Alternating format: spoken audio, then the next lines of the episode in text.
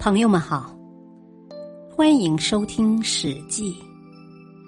《史记》是一部伟大的史学巨著，是中华民族文化宝库中的瑰宝。原著：西汉史学家、文学家司马迁。播讲：汉乐。富贵逼人。秦朝时。一个与魏王同宗的女子叫魏媪，与吴国一个薄姓男子私通，生下一个女孩，人称薄姬。魏媪曾经带女儿到擅长看相的徐老太太家中，请徐老太太为女儿看相。徐老太太一看薄姬的面相，大惊，说：“薄姬的面相贵不可言，将来必定会生天子，成为一代国母。”薄姬听了，万分欣喜。当时各地英雄群起反抗秦朝，魏国的魏豹也起兵收复了魏国的二十多座城池，被立为魏王。魏敖将女儿送到魏王豹的后宫，魏王听说薄姬将生天子，也禁不住暗自高兴，对薄姬宠幸有加。楚汉相争，汉王刘邦和楚王项羽相持于荥阳。天下形势还不分明，魏豹本和汉王一起攻打楚王，有了薄姬之后，便背叛刘邦，保持中立。后来魏豹又和项羽联合攻打刘邦，刘邦派曹参领兵打败魏兵，俘虏了魏王豹，将魏王的国土改为河东、太原、上党三郡。魏王的后宫姬妾全部被汉军俘虏。薄姬也被送到长安未央宫知事做工。有一次，汉高祖刘邦来到知事，见薄姬长得非常美丽，便下令将薄姬送进后宫。薄姬进宫后一年多，从未见过刘邦的面，刘邦早忘记了这回事。有一次，刘邦在河南宫的城高台上宴饮，管夫人和赵子儿随侍左右。这两个得意非凡的宠姬大谈当年和薄姬的约定，引起刘邦的好奇。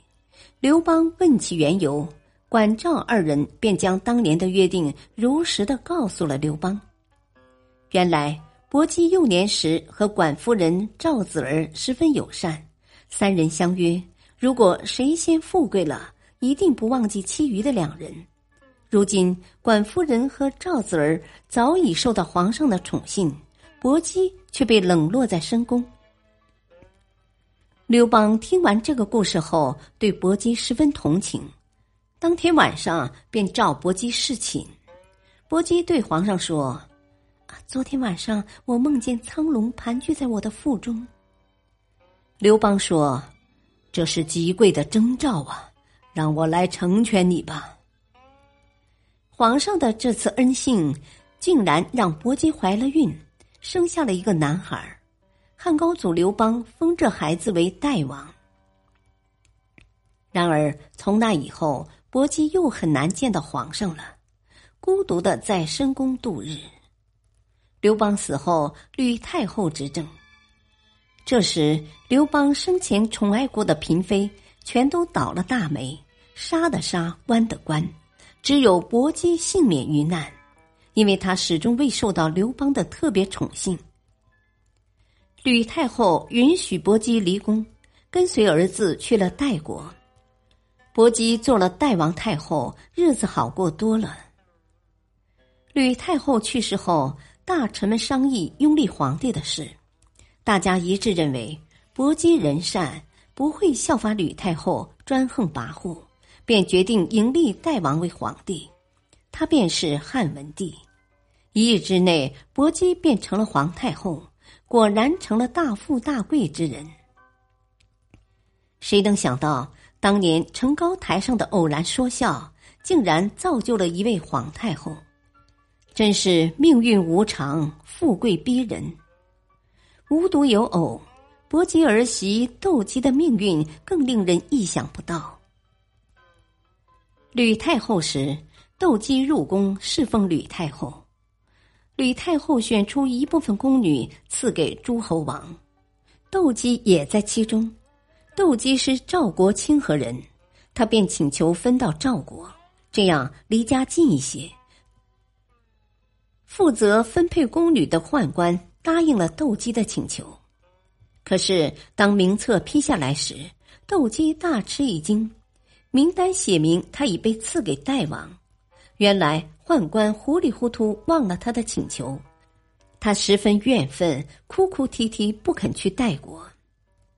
常言道：“官差不由己。”最后，窦姬只好到遥远的代国去苦熬日子。谁知代王见了窦姬，喜欢的不得了，两人十分恩爱，年长日久。窦姬为代王生了一个女儿和两个儿子。代王还没有做皇帝时，代王王后已经死了。代王王后所生的四个儿子也都先后去世。代王做皇帝以后，大臣们便请皇上立太子。窦姬的大儿子年龄最大，被立为太子，而窦姬也顺理成章的当上了皇后。窦姬的女儿朴被立为馆陶长公主。小儿子刘武被立为代王，一人得道鸡犬升天。窦姬做了皇后，他的哥哥、弟弟、侄子全都被封为侯，真是富贵满门。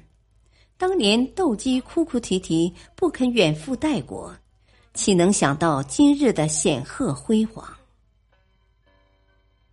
感谢收听，下期播讲《后宫悲欢》上。